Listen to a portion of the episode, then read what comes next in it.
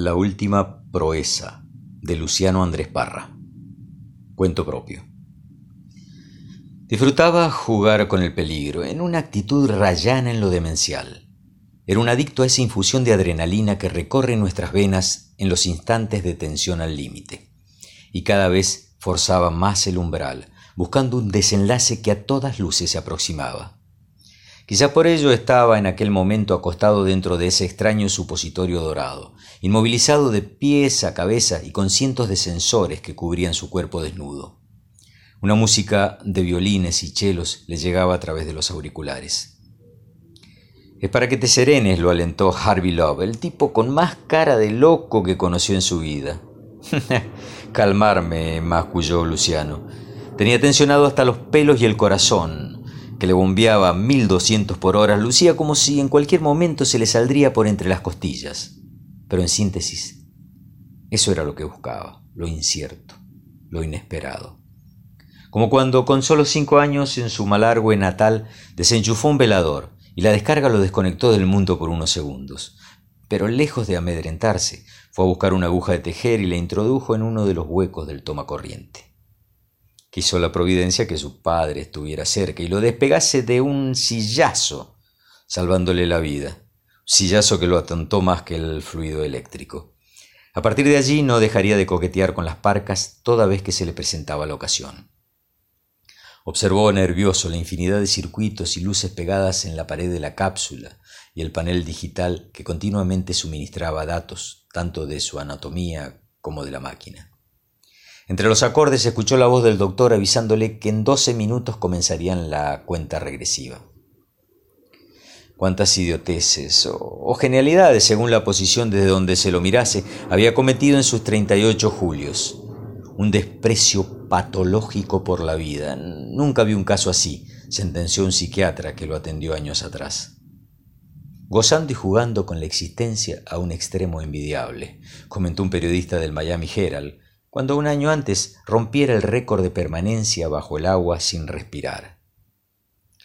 Ya había expuesto sus cualidades pulmonares cuando a los 17 les ganó una apuesta a sus compañeros de la escuela ENET. El desafío consistía en cruzar de un tanque a otro, repletos de agua, por un caño de 60 centímetros de diámetro y 70 metros de longitud que los unía. Ganó 23 mil pesos, aunque se pasó tres semanas internado en el hospital. Comenzamos la reducción del óvulo electromagnético, Mr. Parra, le informó el científico y subió el volumen de la música. Las paredes se acercaron hasta rozar su cuerpo.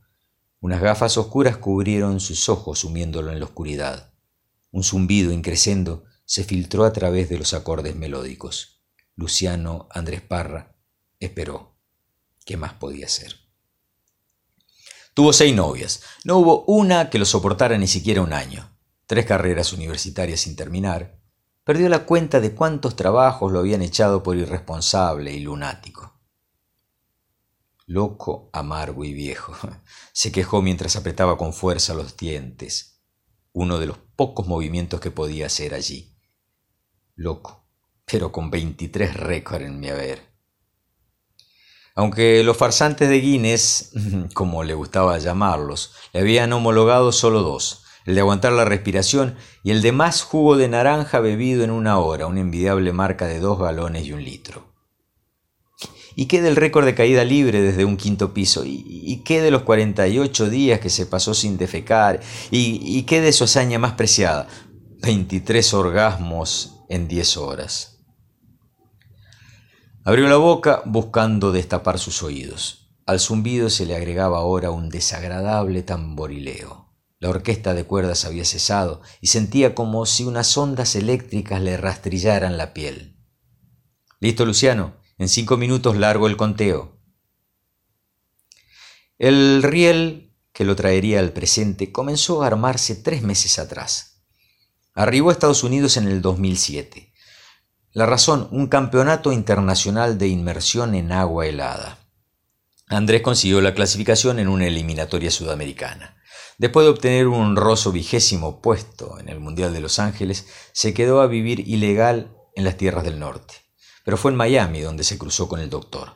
y escuchó por primera vez términos como física cuántica o teoría de cuerdas. Love lo contactó después de observar un video del temerario Romper Records en Facebook. Estoy buscando a alguien que esté dispuesto a hacerlo todo para pasar a la posteridad, por quedar registrado en los anales de la historia humana, le dijo una sofocante tarde en el bar de la Marina de Coconut Groves. El discurso del desconocido lo cautivó desde el primer instante. ¿O acaso no era eso lo que había perseguido toda su vida? Ser recordado por algo bien grande, aunque más lo sedujo la bolsa de verdes que le reportaría la proeza. Diez, exclamó la voz ronca por los auriculares. El calor y la vibración habían aumentado a un nivel casi insoportable. Tenía dormidas las extremidades y por primera vez en muchos años palpitó un miedo sórdido, profundo e inexplorado. Cuarto de millón de dólares y se presta para el experimento, mi amigo, le había prometido el cara de loco, mientras compartían media docena de Budweiser y un plato de chips, a la vez que le desarrollaba el proyecto. Entendió poco y nada, solo que arriesgaría la vida con un 70% de chances en su contra. Que en ese raro receptáculo iban, supuestamente, a separar el alma de su cuerpo y la iban a trasladar 50 años hacia el pasado para que se corporizara en otro ser humano. Luego de un par de horas recuperarían al espíritu viajero y escucharían su experiencia. Así de sencillito, preguntó entonces, eh, sonriendo. Un poco divertido, pero más que nada repleto de excitación. 7. Existía una cláusula ineludible, el hermético secreto bajo el que se realizaría la riesgosa prueba. Únicamente Love y dos de sus colaboradores sabían de ella, y sólo si tenían éxito, los resultados serían expuestos al mundo entero. En caso contrario, nadie se enteraría de lo sucedido y las cenizas del conejillo de Indias serían arrojadas al mar Caribe. 4.